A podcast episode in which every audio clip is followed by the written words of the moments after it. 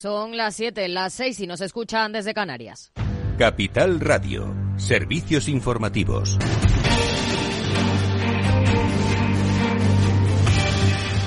¿Qué tal? Muy buenas tardes. El Foro Económico de Davos prevé que la tasa de crecimiento global en 2030 caerá a su tasa más baja en 30 años por los desafíos que plantea la crisis climática, los conflictos geopolíticos y la ausencia de planificación económica inclusiva y sostenible. Desde allí, el presidente del Gobierno, Pedro Sánchez, ha reclamado a las empresas implicación con sus políticas porque, asegura, es su aliado y no su rival. Este nuevo modelo de prosperidad necesitará aumentar la participación del sector privado. Las empresas son esenciales para el crecimiento y el bienestar de nuestro país. Crean empleo, innovación, cohesión territorial, oportunidades para hacernos mejores, pero la creación no se produce en el vacío. Cooperemos, colaboremos. Aprovechemos los grandes retos que hemos mencionado antes. Tendamos puentes, potenciemos sinergias y establezcamos nuevas formas de cooperación y colaboración público-privada. El Gobierno de España es vuestro aliado. Y desde allí, el ministro de Economía, Carlos Cuerpo, ha asegurado que el gobierno analiza la entrada de BlackRock en el capital de Naturgy tras la adquisición del fondo estadounidense GIP, que posee una participación del 20% en la energética española, antes de analizar si es preciso poner en marcha mecanismos para protegerla. Cuerpo espera conocer más detalles sobre esta operación, aunque recuerda que España cuenta con un marco regulatorio que protege los intereses estratégicos del país. Que pretende encontrar un equilibrio adecuado entre, por supuesto, proteger nuestros intereses estratégicos en, sectores particularmente sensibles que tengan que ver con elementos como defensa o seguridad, eh, incluyendo elementos tan importantes como ha señalado el propio presidente del Gobierno hoy, como la ciberseguridad, y a la vez ser un marco estable, predecible, para seguir atrayendo la inversión extranjera. También participa la presidenta del Banco Central Europeo, Christine Lagarde, quien ha admitido por primera vez que la bajada de tipos del organismo podría llegar este verano. Hasta la fecha, el mensaje del Banco Central Europeo era descartar una pronta bajada de tipos. Respondía así a una pregunta en Bloomberg Televisión. Yo también diría que es probable, pero tengo que ser cautelosa porque también estamos diciendo que dependemos de los datos y que todavía hay un nivel de incertidumbre y algunos indicadores que no están anclados en el nivel en el que nos gustaría verlos. En nuestro país, la ministra de Trabajo, Yolanda Díaz, ha firmado con comisiones obreras y UGT la subida del salario mínimo interprofesional del 5% para 2024 hasta los 1.134 euros brutos mensuales en 14 pagas. Yolanda Díaz también reclama que se abra un debate sobre los salarios que perciben los directivos y en los consejos de administración en nuestro país. Queremos ser también europeos en materia salarial. Y también sería bueno que a veces hablemos de los salarios que se perciben en algún consejo de administración, de los que nunca hablamos. Pero tendremos que tener un debate en nuestro país sobre los salarios, elevadísimos salarios de muchos miembros de la dirigencia empresarial de nuestro país. Efectivamente, cuando hablamos de una redistribución más justa, también tendremos que tener, por supuesto, las razones de productividad, pero, por supuesto, en cuenta eh, lo que está pasando en nuestro país. Y a las 8 el balance con Federico Quevedo. ¿Qué tal, Fede? Buenas tardes. Buenas tardes, Aida. ¿Cómo estás? Eh, eh, miércoles intensito este, como, bueno, en fin, como casi todos los días de esta semana que, vamos a contar. Tenemos eh, ni blanco ni negro, la sección, el podcast que hacemos Fernando Jauregui y yo. Y hoy viene de invitado Edmundo Val, que además repite, porque luego viene a la tertulia. Eh, así que hace doblete hoy en el programa. En la lupa, con Laura Blanco, vamos a hablar de esta propuesta, Yolanda Díaz, de los sueldos de los directivos y también del aceite, que cada vez está más caro y no parece que tenga eh, previsiones de bajar. Y como digo, luego la tertulia, donde analizaremos toda la actualidad política de lo que ha venido ocurriendo hoy. A las 8 el balance. Claves del mercado. El IBEX 35 y el resto de bolsas europeas caen este jueves, tras este miércoles, tras las declaraciones de Lagarde que han rebajado las expectativas del mercado. El selectivo español ha cedido un 1,26% en los 9.867 puntos. Dentro del IBEX los peores han sido Grifols, Solaria, Acciona y Acciona Energía, con caídas de entre el 4 y el 6%, mientras que Indra y Melia han sido los únicos valores en positivo. Si miramos a Wall Street, también tono negativo, el Dow Jones cediendo un 0,24% en los 37.271 puntos, el S&P 500 también con caídas del 0,58%, mientras que el Nasdaq, el tecnológico, con recortes del 0,87%. En el mercado de divisas, según las pantallas XTV, el par euro dólar se negocia a 1,0865 unidades. Muy buenas tardes.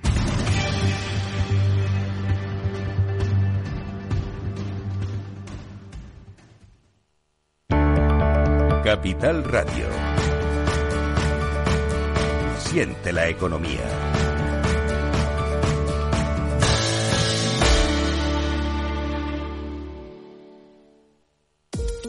Mientras la ciberseguridad de la información tradicional gira en torno al software y al modo en el que se implementa, la seguridad del IoT incorpora más complejidad. La conectividad ofrece cada vez más escenarios con multitud de dispositivos conectados, donde el más trivial puede llegar a ser peligroso si resulta comprometido. Las soluciones Zero Trust de Zscaler permiten reducir estos riesgos. Descubra más en zscaler.es. Invertir en acciones y ETFs con XTB tiene muchas ventajas. Ninguna comisión hasta 100.000 euros al mes. La apertura de cuenta es online y dispones de atención al cliente 24 horas al día. Más de 550.000 clientes ya confían en nosotros. Un broker, muchas posibilidades. XTB.com. A partir de 100.000 euros al mes, comisión del 0,2%, mínimo 10 euros. Invertir implica riesgos.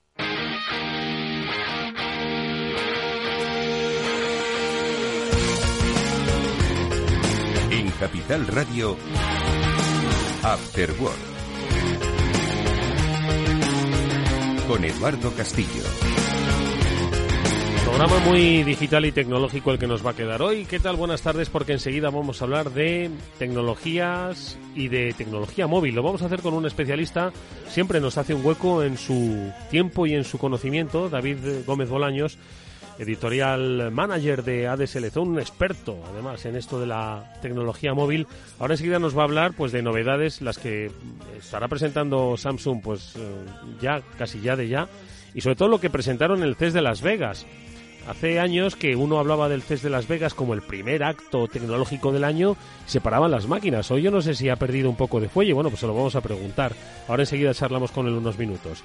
Y luego hablaremos de digitalización y de tecnología, por supuesto, en nuestro transformador con los expertos de Salesforce. Hoy nos acompaña una entidad muy peculiar. Estará con nosotros el Real Betis Balompié en un programa de transformación digital. Con Alejandro Cañestro, su director de IT, vamos a conocer cómo han logrado que la tecnología se ponga al servicio de un club. Impresionante lo que nos va a contar luego junto a Javier Benavente, nuestro experto de Salesforce hoy. Así que esto es lo que hablamos en el Afterwork. Bienvenidos, arrancamos.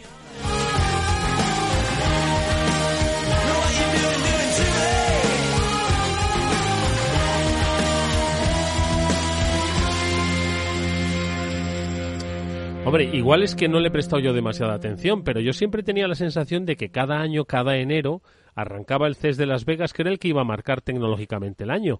Y este año, poco menos que, pues he tenido que rebuscarlo un poco en la, no, digo, no en la segunda página de Google, David, pero casi, casi. ¿Cómo estás? Buenas tardes. Hola, buenas tardes, Eduardo, ¿qué tal? Oye, ¿cómo está lo del CES de Las Vegas? ¿Que ha ido perdiendo fuelle o, o yo es que tengo una percepción equivocada? Lo que pasa, bueno, yo creo que lo que pasa es que ya tenemos tal cantidad de información.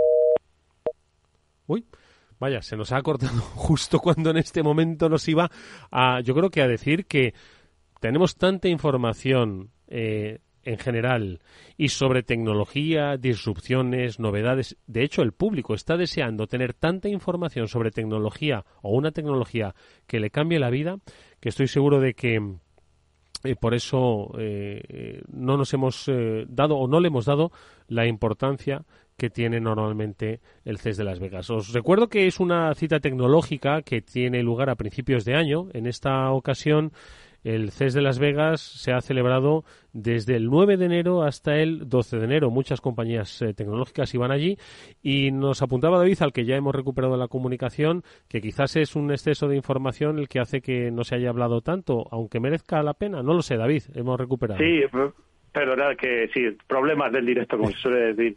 No, yo lo que, lo que te quería comentar es que no sé si la gente, más o menos para hablar de un tema general, hace dos años hablábamos del 5G, que hablamos también aquí en Afterworld, el año pasado se hablaba del metaverso, este año también hay una palabra que se que va a estar en el CES y en todo el año, que es la inteligencia artificial. Entonces, todo lo que hables del CES o de cualquier presentación de tecnología este año va a llevar la coletilla IA seguro, y el CES no ha sido no ha sido una, una excepción. Es todo lo que, te pueda comentar de él va a ser alrededor de esta tecnología que, que a diferencia del metaverso, esta sí que ha venido para quedarse. Esta sí que ha venido para quedarse. De todas formas, el CES, y corrígeme si me equivoco, David, siempre se ha caracterizado por ser más de tocar, ¿no? Más de tecnología que se mm. podía cacharrear. Entonces, claro, ¿cómo se combina eso con la aplicación de la inteligencia artificial, que es algo que se nos escapa a muchos del conocimiento y a la mayoría de, entre los dedos, ¿no? Porque no se puede todavía, o hay quienes todavía no saben aplicarla. Entonces, ¿cómo combina lo, el cacharro tecnológico con la inteligencia artificial que han enseñado aquí? Pues, por ejemplo, mira, eh, para ir de cosas concretas, fabricantes como Volkswagen han anunciado que van a poner eh, ChatGTP en el coche. Entonces, tú vas a poder ir en el coche, dar un botón y preguntarle cosas a ChatGTP y pedirle que haga cosas en tu coche. Normalmente irá seguramente con los modelos más avanzados y eléctricos de la marca. Pero bueno, aparte, además de una de, coches, también lo hemos visto integrado en, en alguna en alguna bicicleta.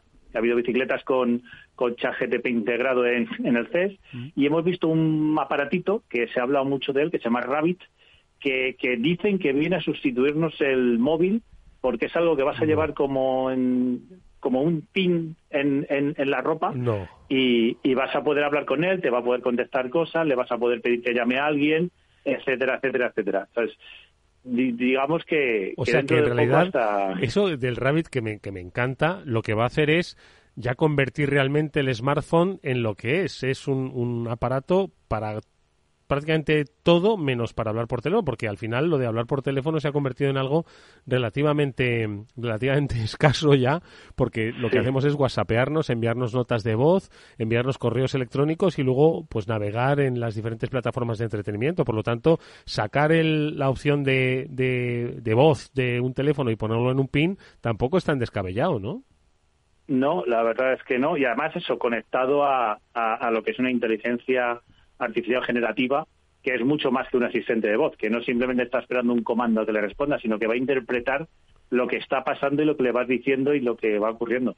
Pero también luego tenemos cosas muy muy contradictorias porque otro de los eh, eh, productos que yo he visto que más se ha dado a, a, conocer y tal ha sido una funda para el iPhone con teclado tipo BlackBerry. O sea, tenemos lo más avanzado que es el Rabbit, pero tenemos también que la gente se vuelve loca por volver a tener un teclado como la BlackBerry con el iPhone. Es, una serie de contrastes en esto de la tecnología a veces que, que te dejan un poco poco... Es curioso, sí, porque de la BlackBerry que, que usabas ahí las dos, los, dos los dos pulgares para escribir, básicamente, ¿no? Era un poco el, estilo. Y ahora es eh, está causando furor, pero ¿por qué? Porque los eh, seres humanos necesitamos siempre estar em, buscando cosas nuevas y, claro, al final, cuando vuelve el pantalón de campana en los 90, después de haberse vivido en los 70, pues esto es lo mismo, ¿no? ¿Qué, por qué, ¿A qué obedece esto? Yo creo que esto es más moda, moda retro, porque luego tenemos cosas bastante más interesantes como han sido las teles transparentes, que ahora sí que sí, este año va a haber en el mercado por parte de LG, Xiaomi también tiene una, eh, teles transparentes que vas a poder ponerlas en cualquier sitio y o sea vamos a tener un cristal en nuestra un, cristal en nuestra casa no y entonces hasta que lo enciendas hasta que lo enciendas va a ser un cristal totalmente transparente eh, los amantes de la decoración pues evidentemente se van a poder quitar ese trasto que al fin y al cabo es la tele en medio de un salón y van a poner tener un algo increíble ahora mismo al alcance de ciertos bolsillos no hablemos de pocos pero ciertos estamos hablando de, de, de a lo mejor 10.000 euros, una cosa así, que es lo que van a, empezar a llegar, pero ya van a llegar. Ya los vamos a ver seguramente en alguna gran superficie. Eh, y te podría decir que me parece también muy curioso que, ha habido, que, que lo que decíamos que se está metiendo esta inteligencia artificial en todos lados, hemos visto hasta retredes compatibles con asistentes virtuales. O sea, por eso digo que todo, todos los inventos que hemos visto en el CES tenían en algún momento una conexión con la inteligencia artificial. Oye, lo que entiendo que no se ha visto mucho porque no es su foro, es el, bueno, se habrán visto cosas, por supuesto, de, de, aplicaciones para smartphones, pero el mundo móvil, sobre todo las grandes marcas, ¿no? Se reservan para sus propios eventos y entiendo que no presentan grandes novedades aquí, ¿no? Lo cierto es que ya no, los grandes eventos ya no son el gran evento de presentación de algo. Suele ser el evento de presentación de algo muy a futuro, de algo muy prototipo, porque, por ejemplo, hoy mismo, que estamos hablando el 17 de enero, ahora mismo, hace 10 minutos, se acaban de presentar el último teléfono de Samsung para este año, el nuevo Galaxy S24, que a lo mejor puedes suponer cuál va a ser su característica más importante después de lo que hemos hablado. Ya, que es eh, incorporar inteligencia artificial, pero claro, ¿cómo se le incorpora? O sea, porque yo ya, pues yo el teléfono que tengo lo creo ya bastante inteligente para hacer las cosas que hace, ¿no?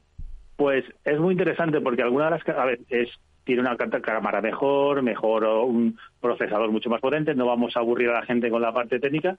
Lo interesante, y además lo que promociona eh, Samsung, que es la Galaxy AI, AI en inglés, por ejemplo, hemos visto ya, hemos hecho demos de que puedes hablar con otra persona que está en, otro país, él puede estar hablando en coreano, tú puedes estar hablando en español, y los dos vais a escuchar y ver una traducción de lo que está diciendo el otro. no hace falta comunicarse en el mismo idioma, el mismo teléfono ya lo lleva incorporado el Galaxy S24 y te lo va a poder hacer una traducción simultánea tanto en persona, puedes poner el teléfono en medio y que te la haga, como, como cuando llames por teléfono. No jorobes, o sea, que bueno, esto, esto sí que es eh, cruzar una frontera de comunicaciones porque una cosa es que te que te reproduzca, ¿no? Una o que te traduzca pues una, una conversación, como hemos visto, ¿no? a lo largo de todo el año y otra que mantenga ese tiempo real y que supongo que te permita mantener esa, esa comunicación absolutamente, bueno, para el mundo de los negocios y para, para otro tipo de cuestiones, puede ser una cosa impresionante, impresionante. Pues sí,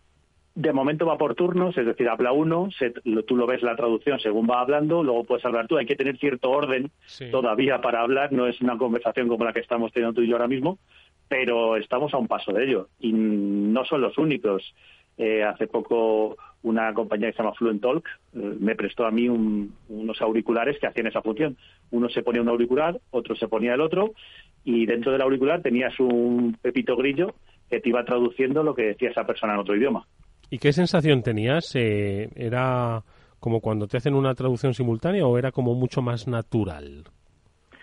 No llega a ser natural, pero yo, por ejemplo, hice la prueba, una prueba más extrema, y es que mi mujer es bilingüe, la dije, habla en inglés con tu madre, que estaba allí con nosotros, que ella evidentemente no tiene idea de inglés. Eh, la cara de, de, su madre cuando oía a su hija hablar en inglés y entendía lo que estaba diciendo porque se lo estaban traduciendo al ojo, al oído, era espectacular. Y eso, eso está ya en el puede estar ya en el bolsillo de la gente. Entonces, parece que estamos hablando de algo que va a llegar, que ahora mismo sí que todavía tiene aristas, todavía tiene que mejorar, pero este, eh, es, eh, cuando hablamos de que llega la inteligencia artificial, llega en forma de este tipo de cosas. Llega en forma de, de un traductor simultáneo, de un asistente de chat que también lleva, por ejemplo, los Galaxy S24.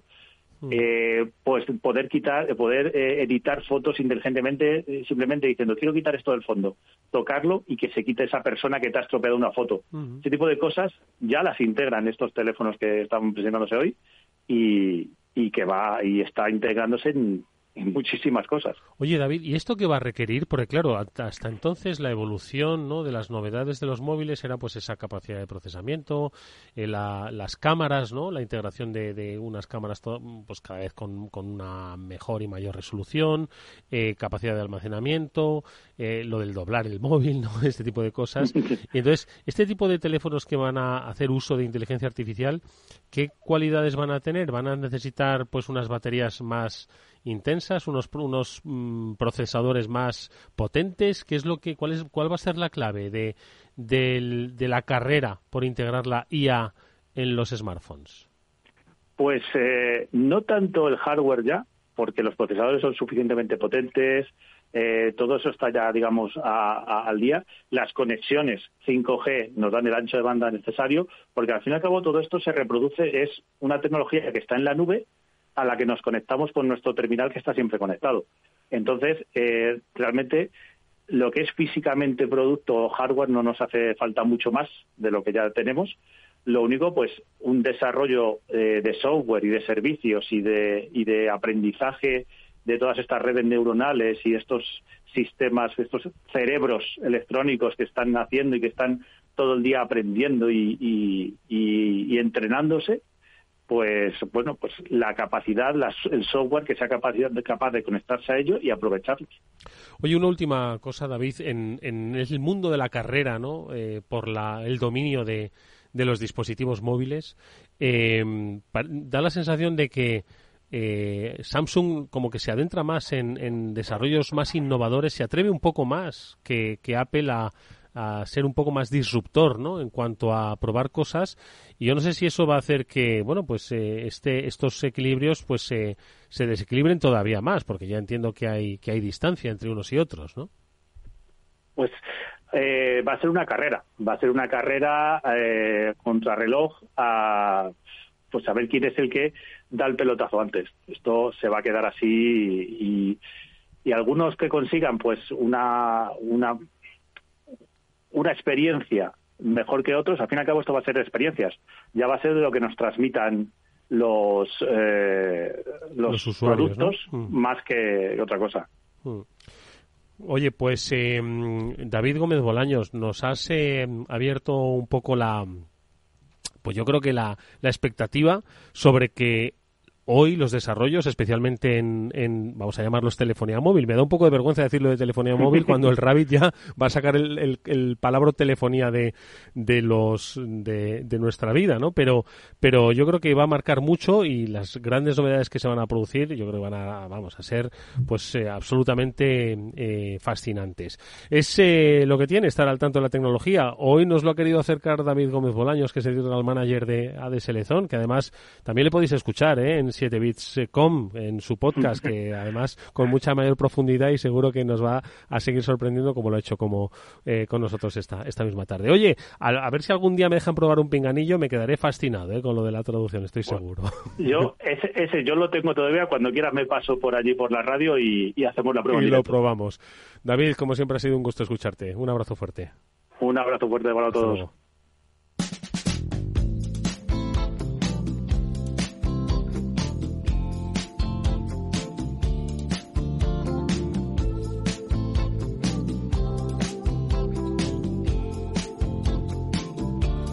Bueno, unos minutos para actualizar eh, la vida política en, nuestro país. Eh, está Federico Quevedo aquí con cara de cansado, porque es que la vida política es agotadora. Es agotadora, ¿no? es agotadora. Desde que hemos vuelto de Navidad no hemos parado. Ha sido, llevamos semana y media, diez días intensitos, sí, la verdad. Y la intención del presidente del gobierno es agotar legislatura. Eh, no me cabe la menor duda. Otra cosa es que pueda, ya veremos, ¿no? Otra cosa es que pueda. Esto no es no solamente la intención del presidente del gobierno, pero pero obviamente él quiere. Pues que, bueno, ya veremos que esto se, le empieza a poner un poquito difícil, ¿no?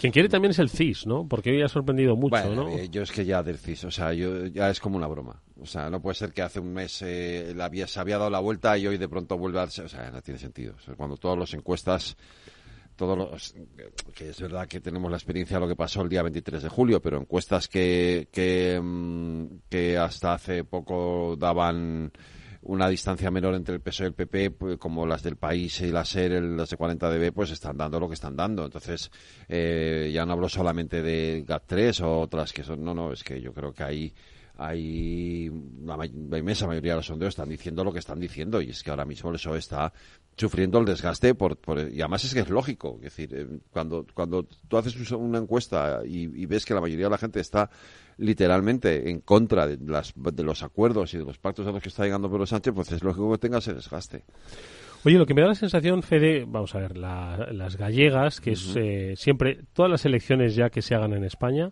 se van a leer en clave nacional. Eso Inevitable. Inevitablemente, ¿no? Las gallegas quizás un poco menos que las vascas. No quieran leerlas en clave nacional, ¿no? Por un poco el eh, potencial resultado. ¿no? Sí, porque lo más sería muy muy raro un resultado distinto al que al que aparentemente todos creemos que, que va a ocurrir. Pero cuidado, ¿eh? que aquí el 23 de julio todo el mundo pensaba que iba a ganar el PP y que iba a gobernar y mira lo que ha pasado. O sea que que ya veremos. Pero bueno, en principio Galicia es una comunidad muy, en ese sentido, muy conservadora eh, y yo me imagino que se va a, confirmar el resultado de que tenga mayoría absoluta. No va a haber, por lo tanto, mucha mucho ruido ¿no? con las elecciones gallegas. las vascas son las que pueden, sí. Las vascas se van a producir en. Antes de las elecciones europeas, pues no sabemos todavía si serán en marzo o en abril, pero, pero ahí habrá elecciones vascas. Ahí sí que va a haber. Eh, esas elecciones son importantes. Todas son importantes, pero esas sin duda lo son mucho.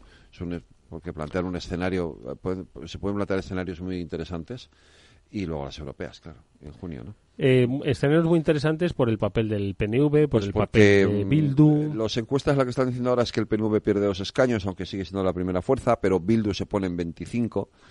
Eh, sube el Partido Popular eh, un poquito el PSOE pierde también un par de escaños, eh, no desaparece Podemos, que hasta ahora estaba en el, eh, y ya no va a estar porque ese voto lo recoge Bildu.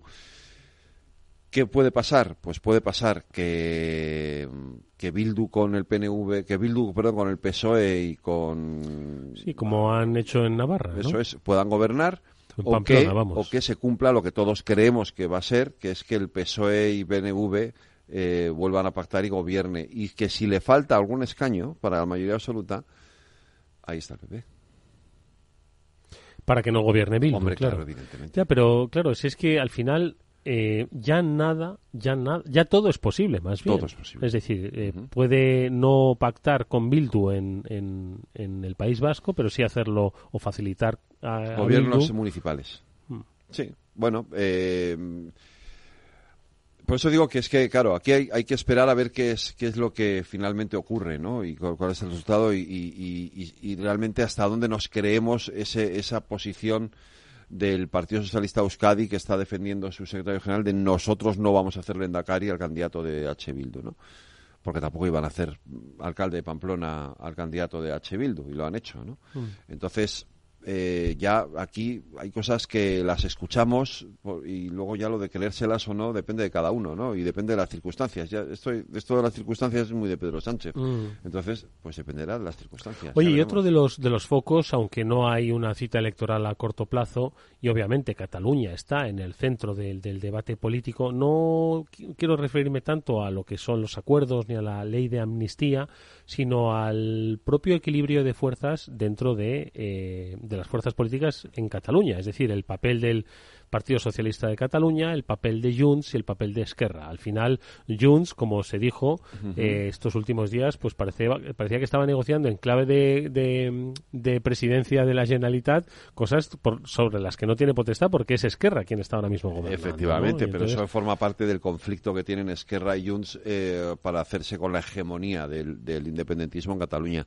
Eh, bueno, lo de que no hay elecciones en Cataluña, cuidado, queda un año, en principio pero es bastante probable que haya que un adelanto. sí, que haya un adelanto, que no sean en 2025, sino ¿Va a depender del el retorno de Puigdemont o qué? Eh, yo creo que sí, que va a tener mucho, va a influir mucho el retorno de Puigdemont en, en, lo que pase en Cataluña los próximos meses, evidentemente. Claro, pero en ese juego del independentismo, uno de los que más perjudicados puede salir, como decían, es el Partido Socialista de Cataluña. ¿O no? Es que eh, puede ser otro escenario también eh, que, es con el que en parte juega Pedro Sánchez, ese, y es que el Partido Socialista de Cataluña gane las elecciones y pueda incluso gobernar en Cataluña. Y en ese caso se desactiva todo, todo este proceso o proceso que estamos viviendo de acuerdos con, el nacionalismo y con el independentismo, porque si, si todos estos acuerdos ya no se pueden llevar a cabo porque ya no gobiernan en Cataluña, la Generalitat, eh, ¿de qué sirven? Entonces, eh, em, me consta que Pedro Sánchez cuenta con esa victoria del PSC de Salvadorilla en, Cataluña, incluso cuenta con que eh, si le, lo mismo, un poco lo mismo que te digo que en el País Vasco, con que si le faltan escaños eh, se los ponga una subida que sí puede ser importante del Partido Popular. Oye, y una última cuestión es el aniversario de Podemos. Diez años. Luego lo ¿eh? hablaremos también nosotros en, el programa. Yo le quiero dedicar parte del editorial hoy. Fíjate de lo que fueron a lo que son, ¿eh? Todo lo que ha pasado, ¿no? De aquel 10 de enero, de 17 de enero, perdón, de, de, de 2014, cuando eh, 2000, eh, sí, 2014, cuando Pablo Iglesias anuncia que él va a ser el que se van a presentar a las elecciones europeas, luego aparece, pues luego ya aparece Podemos, ¿no? Eh, todo lo que significó, todo lo que ha significado de que llegaron a estar, y tú te acordarás, en las encuestas incluso por delante del Partido el Socialista y van a dar el e. sorpaso al PSOE. y mira dónde están hoy, ¿no? En el grupo mixto, cinco escaños. Sí, pero como, eh, como Rivera pensó también en sorpasar al PP, sí, Sí, sí, sí, al final. pero fíjate, no es solamente eso, es también un partido que, que se presentó ante la sociedad española como el partido contra eh, que recogía el sentimiento, el ímpetu del 15M, eh, toda aquella protesta contra los ricos, los poderosos, la clase, eh, la casta, etcétera, y luego se han acabado convirtiendo ellos en clase, en casta, en lo mismo que criticaban, ¿no? ese, es, el. Sin embargo, yo creo que, vamos, no, no, es que tenga un libro, tiene más de un libro, ¿no? Esta década de, de, Podemos. y hay que decir que de los bueno de los nuevos partidos eh, Vox es quien mantiene todavía cierta hegemonía en cuanto a diputados de los nuevos más partidos tarde, han llegado más tarde yo no sé si el proceso será igual o parecido yo creo que hay un electorado ahí ¿no? sí yo creo que hay un electorado ahí que que, mm, es bastante fiel y el y lo a diferencia de Podemos Vox no tiene, no tiene no tiene a nadie que le compita en ese en ese mismo terreno. Podemos sí tiene a sumar, ¿no? Tiene otros partidos ahí que compiten, ¿no? Por ese espacio. Bueno, pues oye, pues va a ser interesantísima tu tertulia, así que la escucharemos a partir de las 8 en el balance. Aquí estaremos. Siempre un gusto escucharte. Gracias, Fede.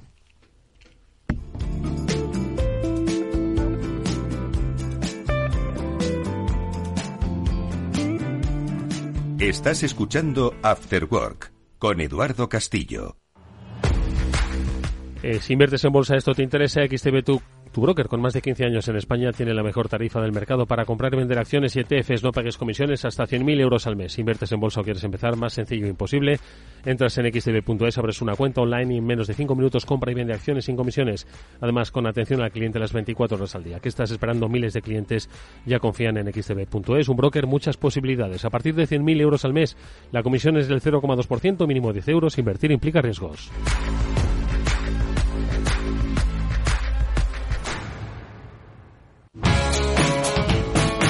Capital Radio. Siente la economía. Nos gusta que las personas tengan opinión propia. Quienes aquí hablan también expresan su propia opinión. No representan la opinión de Capital Radio. A continuación, El Transformador, de la mano de Salesforce.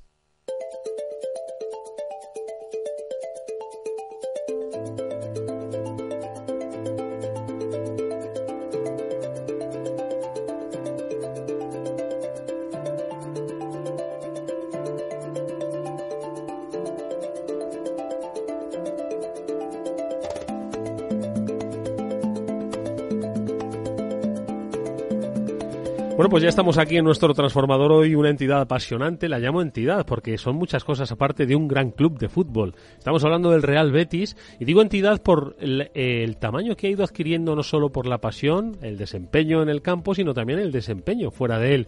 Y es lo que hoy nos va a venir a contar Alejandro Cañestro Torres, que es director de IT, su CIO, del Real Betis. Eh, ¿Cómo estás, Alejandro? Buenas tardes, bienvenido. Hola, muy buenas tardes. Nos acompaña para, esta, eh, para este viaje de transformación un veterano de esta sección, Javier Benavente, es vicepresidente de Salesforce. Javier, ¿qué tal? Muy buenas tardes. Buenas tardes, Eduardo. Vengo súper contento hoy de acompañar al Betis, que es mi club de toda la vida. Míralo, y de decir, no te voy a preguntar de qué equipo eres, pero ya se te nota, ¿eh? Por supuesto. Oye, ¿y, un club se puede transformar digitalmente? Totalmente, totalmente. Y es lo bueno que tenemos los aficionados de, de este club, ¿no? Que podemos conectar con el club de nuevas maneras. Yo no vivo en Sevilla, pero estoy súper enganchado. Puedo reservar entradas, por ejemplo, de forma digital. Puedo hacer muchas cosas y conectarme con el club, aunque no esté cerca. Oye, pues vamos a conocer un poco eh, al Real Betis, pero no tanto, como digo, por el desempeño en el terreno de juego y el mundo de los fichajes, que eso sé que nuestra audiencia seguro que son muy apasionada, sino también conocer eh, las dimensiones, la magnitud que tiene el Real Betis para entender cómo ha sido ese, ese proceso. Alejandro, cuéntanos ¿Cuánta audiencia tiene el Betis? ¿Quién forma parte del Betis? A ver. Sí, pues a ver, como dato curioso, ¿no? De importante, ¿no? A nivel de, club de Betis, pues somos la tercera tercer club en fuerza de marca, ¿no? Por, por detrás de Madrid y Barcelona. Eh, somos el club que, más hemos crecido eh, en España, el primer club a nivel de, de, marca en crecimiento y a tercero a nivel a nivel mundial somos, decimos, ¿no? Eh, el club más querido. Eh, bueno, no lo decimos nosotros, sino que es verdad que, ha habido encuestas que, que nos lo han dicho. Eh, a nivel de espectadores en, el campo, somos el, tercer club en, llenar el, estadio, ¿no? En la media de, lo que son espectadores.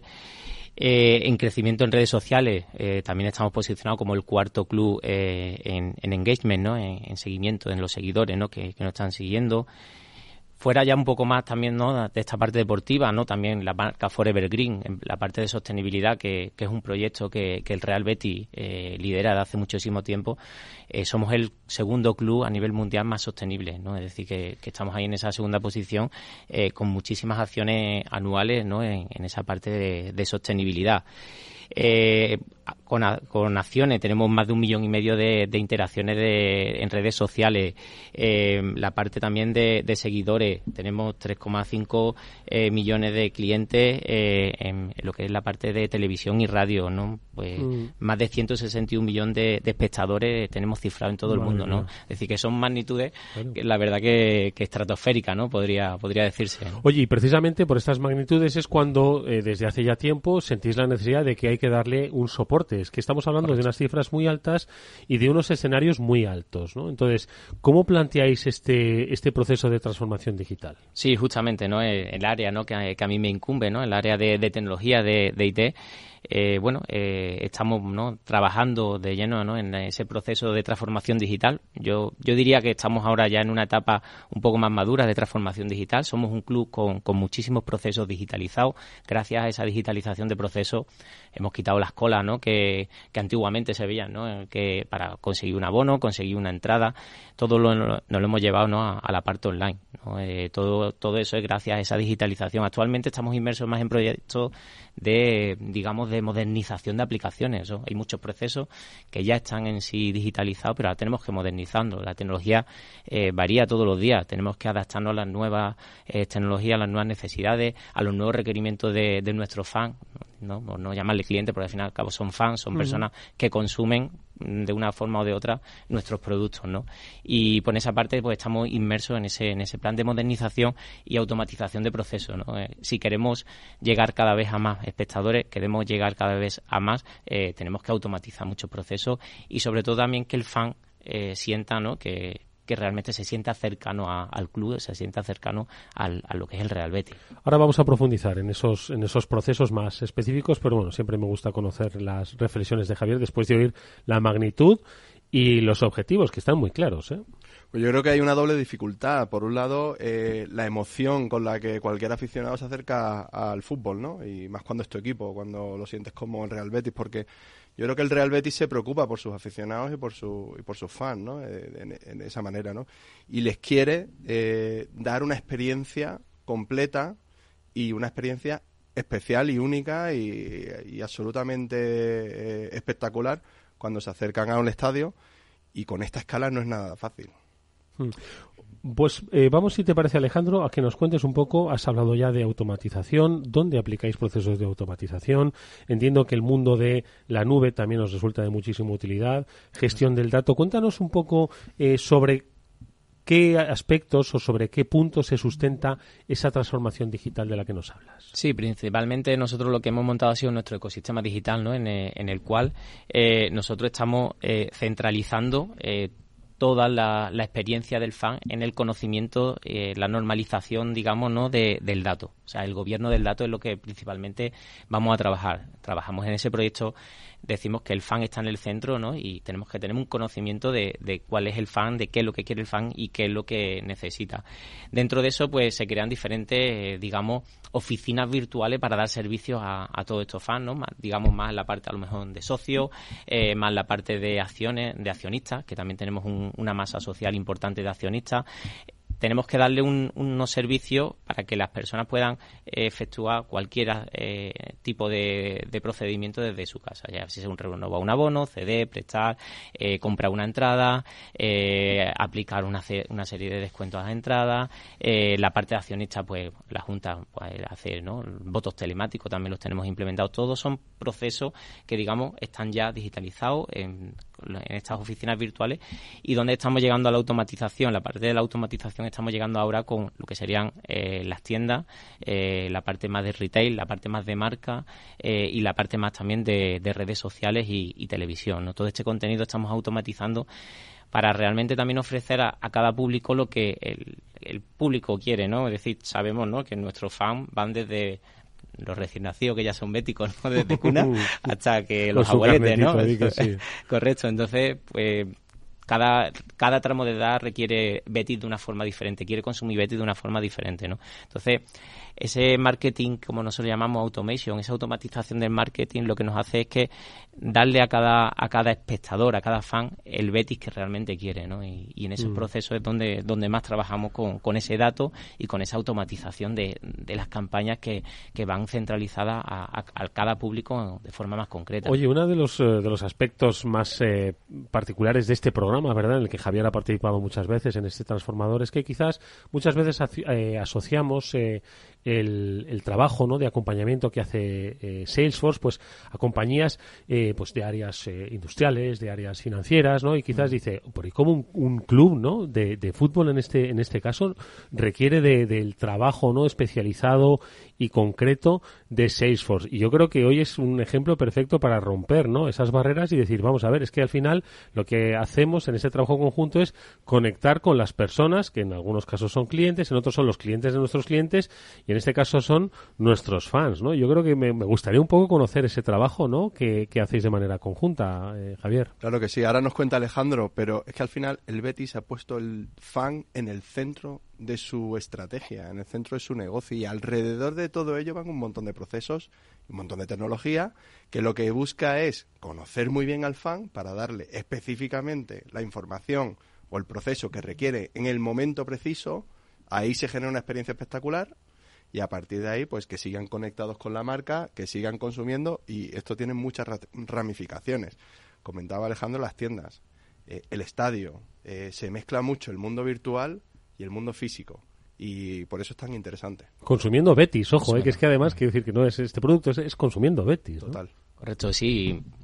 Hablábamos, ¿no? Antes de, entrar aquí al programa, ¿no? También como estamos trabajando en un proyecto de la elaboración de la identidad digital de, del fan, ¿no? Es decir, eh, trabajamos, estamos en un proyecto que estamos iniciando con tecnología blockchain, ¿no? Eh, ¿Qué es lo que queremos hacer? Que cualquier fan eh, esté en cualquier lado del mundo con el soy bético digital, ¿no? Eh, se sienta ese, ese arraigo de pertenencia de ese socio de, un club que está a miles de kilómetros de su casa, pero dentro de ese ecosistema digital, ¿no? Creando esa identidad digital, pues ya estamos creando, ¿no? Estamos creando ese, ese socio que vive en cualquier país a, millones de kilómetros y que es socio porque su abuelo era socio o porque, bueno, eh, es aficionado porque algún jugador de su país pues está jugando con nosotros. Sí, tenemos que llegar a, todo, a todos esos, esos fans. Pues ahí también nos estamos apoyando en esa tecnología también de, de blockchain, ¿no? Para, para hacer esa identidad digital de, de cualquier fan de cualquier parte del mundo. te, pongo, te pongo un ejemplo. Eh, el dato de peñas del Betis es uno de los mayores eh, clubes con más peñas a nivel mundial.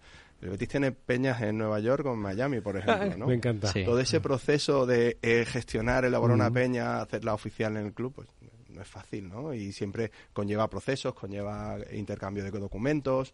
Eh, ahí es donde Salesforce, por ejemplo, puede ayudar a que esos procesos estén muy bien definidos, a que las aprobaciones sean rápidas, a que sea accesible para todo el mundo de forma fácil en Internet, etcétera. Sí, justamente. Uno de los, eso es, como comenta Javier, son uno de los procesos que tenemos, que tenemos dentro de esa llamémosle ecosistema digital, ¿no? que trabajamos con, con el mundo Salesforce, esa parte de Service Cloud, ¿no? de herramientas, que tratamos a las peñas, ¿no? al fin y al cabo, de todo el mundo, ese libro del registro de peñas que tenemos, ¿no? pues al fin y al cabo los procesos de aprobaciones, procesos de solicitud de todo lo estamos centralizando en, en esas tecnologías, en tecnología Salesforce. También la atención al fan, a cualquier persona, a cualquier espectador que acuda al estadio y tenga una incidencia y abre la incidencia, pues todo se está gestionando eh, con, con estas tecnologías de Salesforce también metiendo procesos, ya cada vez estamos también trabajando en la IA, eh, procesos predictivos, eh, que nos va a ayudar también en este caso a, darle al, fan eh, solución a sus problemas de forma más rápida e inmediata. ¿no? tenemos que trabajar en ello.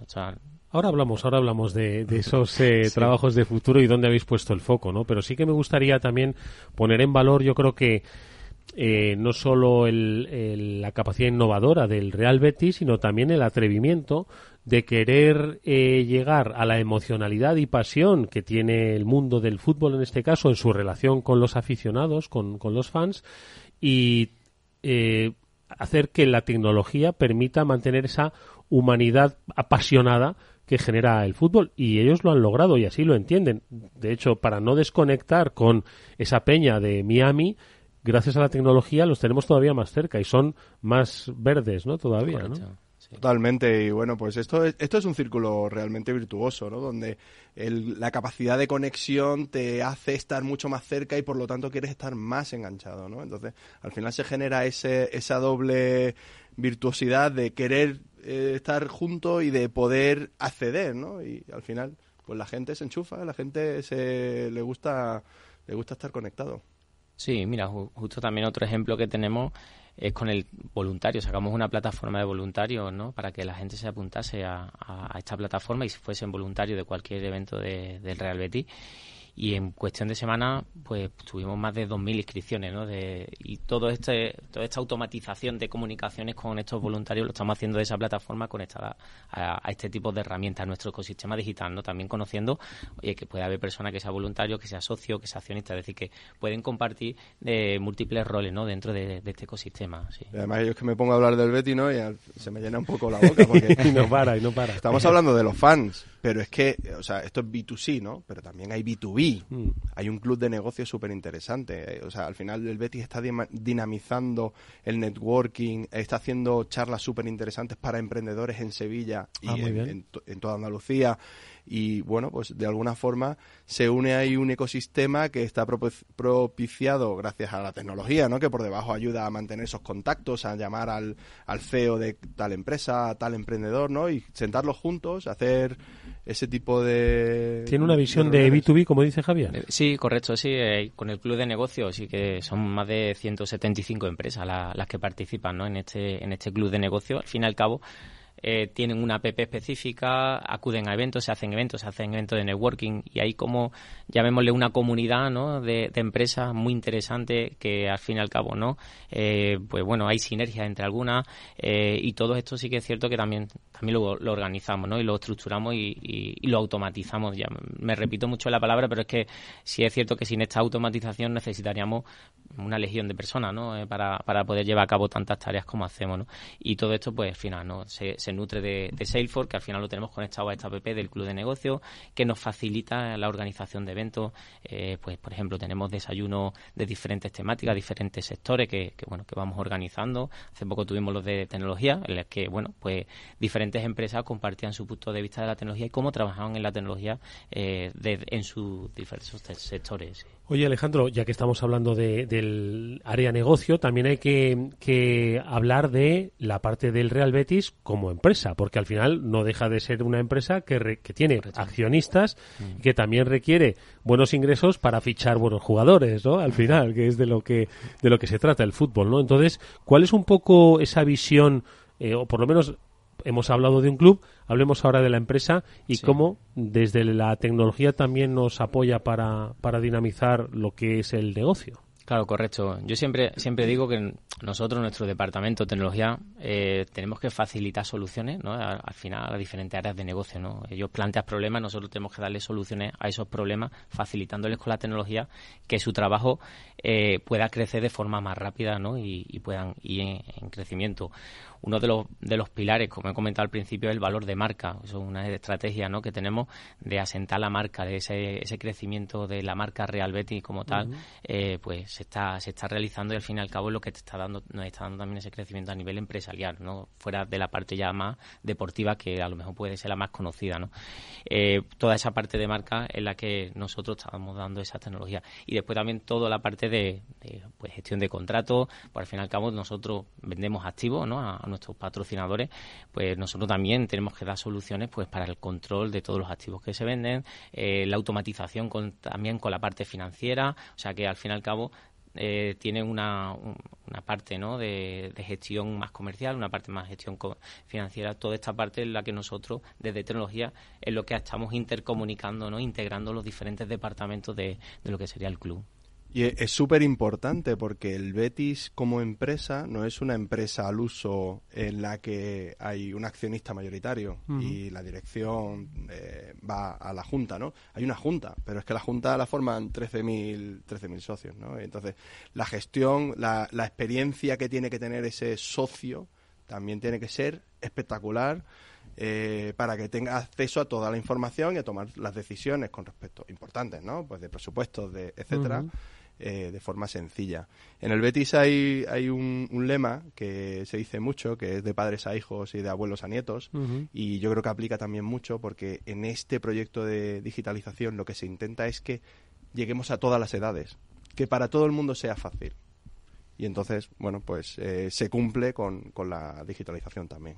Sí, justamente en esa parte, ¿no? Eh, desde el público más infantil hemos empezado haciendo proyectos que estamos ya innovando en proyectos de metaverso, ¿no? De algo que a lo mejor, ¿no? De esa, esa frase, ¿no? Que comentaba Javier de padre a hijo, a, los abuelos a lo mejor, pues metaverso a lo mejor no, no le llena mucho, ¿no? Pero al público más, más joven, eh, de 10, 15, 20 años, pues ese mundo sí que le llama. De hecho, el año pasado ya sacamos camisetas eh, dentro del mundo del metaverso, eh, pues hemos sacado diferentes espacios dentro del metaverso. Estamos haciendo diferentes prospecciones, ¿no? Estamos diferentes pruebas de conceptos, pequeños proyectos que, bueno, que queremos realmente afianzar. Hemos trabajado en esa creación también de ese, de ese llamémosle, conjunto o, social de personas dentro del metaverso.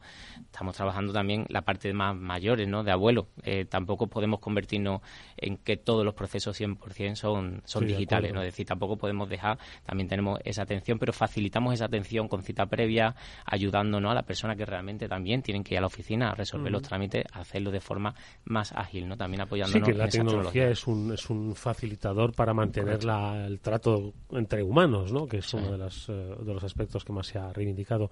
Y por cerrar el capítulo eh, socios, accionistas, creo que también permitís el voto telemático, ¿no? Correcto. Yo creo que eso lo podríais exportar a muchos sitios, ¿eh? que ahorrarían mucho tiempo y confusión, ¿eh? Sí, sí, justamente las juntas que, solemos tener, las juntas accionistas, que al final, pues, como ha comentado Javier, pues tenemos más de 13.000 accionistas, pues se, se permite a, a, todo accionista que, tengan desde una hasta X acciones, eh, hace su, ejerce su derecho a, voto de forma telemática y desde casa pues puede, puede votar. Ya llevamos bastante tiempo trabajando con, con ellos y la verdad que eso es lo que nos da el, éxito de participación de, de accionistas, ¿no? de que mediante un SMS, te llega un SMS avisándote y al fin y al cabo, ¿no? Con ese SMS accede a tu oficina virtual y, realizas el trámite, ¿no? Es decir, estamos hablando de trámites que a lo mejor se, se, pueden llevar a trámite de la parte más pública, ¿no? Pero nosotros como empresa privada, que, que es lo que somos, como institución, también los tenemos importados y de hace ya bastante tiempo, sí.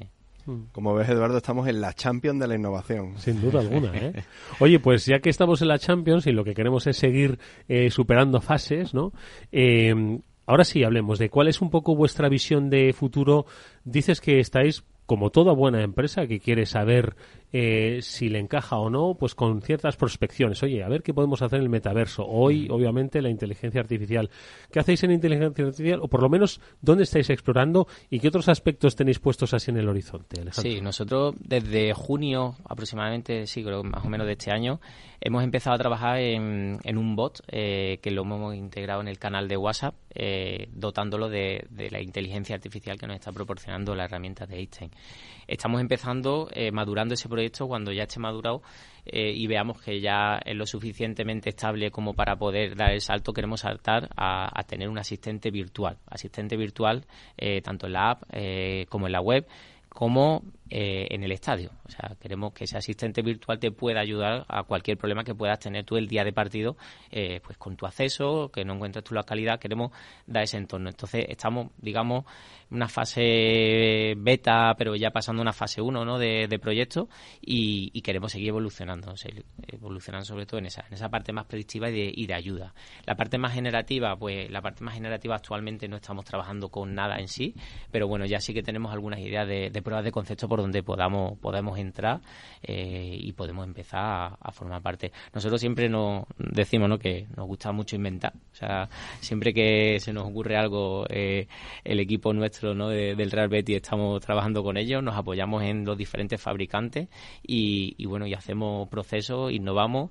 Eh, yo creo que no lo principal para innovar es ser un poco atrevido en esa parte, salir de la zona de confort e intentar arriesgar, que luego sí, lo va a pasar un poco mal mientras estás desarrollándolo, pero luego te va a dar muchísimos beneficios.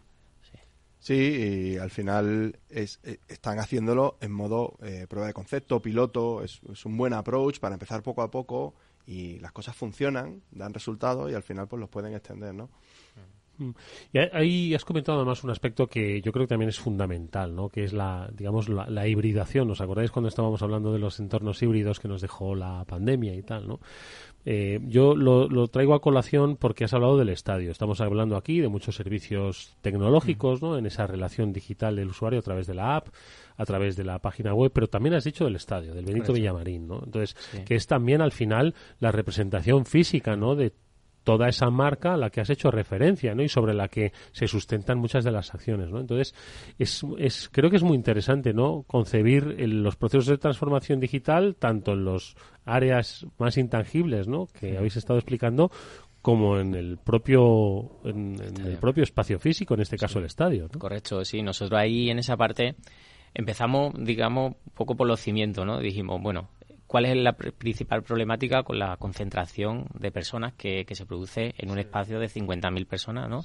La conectividad. Es decir, sin conectividad no, tú no puedes, puedes tener muchos productos digitales, pero tu espectador no va a poder hacer uso de ellos, ¿no? Entonces, ¿cómo vas a enviar la foto que te has hecho en el Benito Villamarín si no, tienes, ¿no? Y en esa parte sí que es cierto que en la pandemia justamente, ¿no? Empezamos con la instalación de, de nuestro sistema DAS y se ha terminado recientemente a principio de esta temporada podemos decir actual que somos casi de los primeros clubes estadios ¿no? de, en, España y casi en Europa que tenemos 5G, o sea, tenemos cobertura 5G con velocidades mm, más grandes que las de la fibra de mi casa, o sea, es brutal.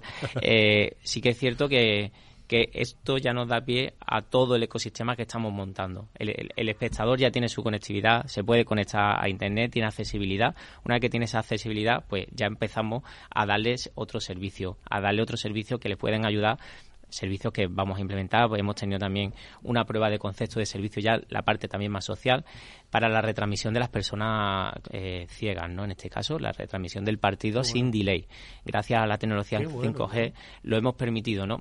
Y hemos eh, cómo lo hemos permitido que la persona esté sentado con su familiar y no esté sentado en un gueto en el que, o sea, un espacio cerrado en el que solo hay cobertura en ese espacio. ¿no? Nosotros, gracias a esta tecnología, hemos hecho una prueba y ha funcionado muy bien. Vamos a seguir dando siguientes pasos, pero gracias a esta tecnología tú puedes estar sentado con tu familiar en cualquier parte del estadio y no vas a tener retardo en el delay de, de la retransmisión. Estamos trabajando conjuntamente también con la liga, ¿no? Para que en breve esa prueba de concepto se convierta en una realidad, llevándonos ya a la parte más de, del estadio, ¿no? de vivir el día de partido. Y en esa parte también con el, con el nuevo estadio, proyecto que ahora mismo estábamos en fase de anteproyecto, eh, estamos llevando muy de, la mano también toda la tecnología para hacer que la experiencia ¿no? del espectador, del fan, cuando va al Benito Villamarín, sea única, la, que viva allí en el estadio, viendo a su equipo, a nuestro equipo. Poco más que decir. Eh, Me voy a hacer del Betis. Eh, mucho Betis. Pero no, sé por qué no lo eres. Escucha, ahora mismo, y lo confieso, lo dice, no soy de ninguno. O sea que no, es mal, no es mal día para hacerse de alguno. ¿eh? Entra en la web y te haces eh, bético. Soy bético. ¿Vale? Es muy fácil y lo puedes hacer online. Oye, pues yo creo que merece la pena, sobre todo, aproximarse al concepto de eh, cómo quieren tratar a las personas que sienten pasión por una marca, por una historia y por, y por, un, y por un entretenimiento como es el del fútbol. En esta ocasión el Real Betis eh, yo creo que nos ha dado una lección de cómo se puede llegar, cómo se puede seguir manteniendo esa pasión a través de la tecnología. La experiencia la ha compartido con nosotros Alejandro Cañesto Torres, que es eh, director de IT del Real Betis, al que le agradecemos mucho que nos haya acompañado en este transformador. Mucha suerte, muchos goles y mucho ánimo. Gracias a vosotros Hasta muy pronto. Y por supuesto a Javi Benavente, vicepresidente de Salesforce. Nada, que, gane tu equipo. Muchísimas gracias y muchas gracias Alejandro. ¿Cómo se nota que este proyecto eh, especialmente te ha gustado? Eh? Totalmente, Gracias, nos vemos próximamente. Nosotros nos despedimos hasta mañana que volverá el After Work aquí a las 19 horas en la sintonía de Capital Radio. Hasta entonces.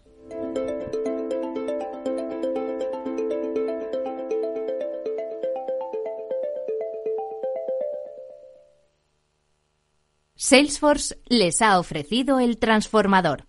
Para personas inquietas, Capital Radio. Capital Radio. La genuina radio económica. ¿Qué es ir más allá? Con Arval podrás llegar donde te propongas de la forma más sostenible y darle a tu empresa todas las soluciones de movilidad que necesite, asesorando con las mejores opciones de movilidad para las distintas necesidades de tu flota, con vehículos electrificados, bicicletas, coche compartido. Arval, la transición energética arranca aquí. Más información en arval.es.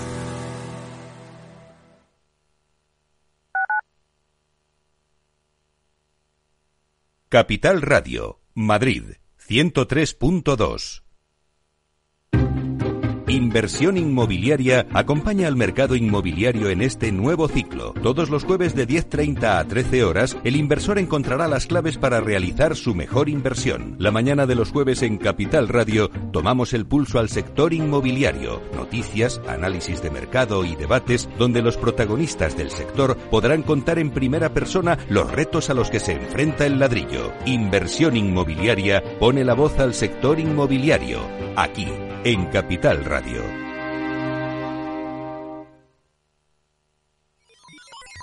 Los robots escuchamos Capital Radio. Es la radio más innovadora. Oímos a Saragot, con Luis Vicente Muñoz. Ahí le has dado. Esto es Capital Radio. Di que nos escuchas.